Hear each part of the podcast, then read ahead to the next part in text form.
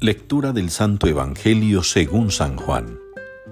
En aquel tiempo dijo Jesús a sus discípulos, Como el Padre me ha amado, así os he amado yo, permaneced en mi amor.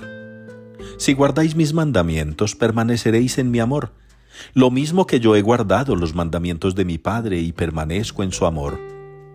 Os he hablado de esto, para que mi alegría esté en vosotros y vuestra alegría llegue a plenitud. Este es mi mandamiento, que os améis unos a otros como yo os he amado. Nadie tiene amor más grande que el que da la vida por sus amigos. Vosotros sois mis amigos si hacéis lo que yo os mando.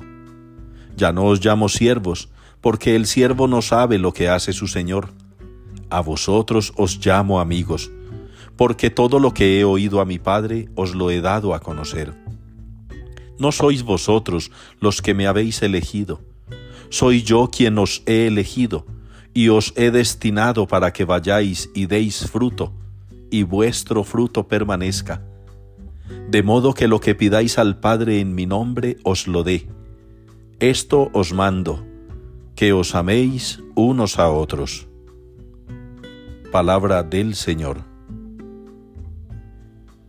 El Señor lo sentó con los príncipes de su pueblo.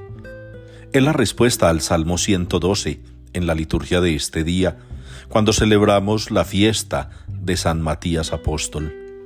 El Señor lo sentó con los príncipes de su pueblo. Y es que Matías se convirtió como en el reemplazo de aquel discípulo que, siendo apóstol, entregó al Maestro, al Señor no un reemplazo para cubrir una plaza o una vacante, no. Quizá la expresión reemplazo sea fuerte, tal vez el relevo.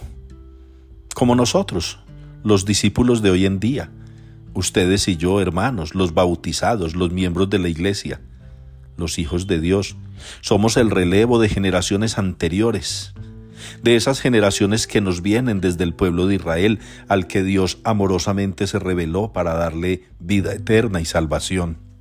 Somos nosotros también un relevo de ese pueblo y debemos asumir las responsabilidades y compromisos que ese pueblo adquirió con el Señor.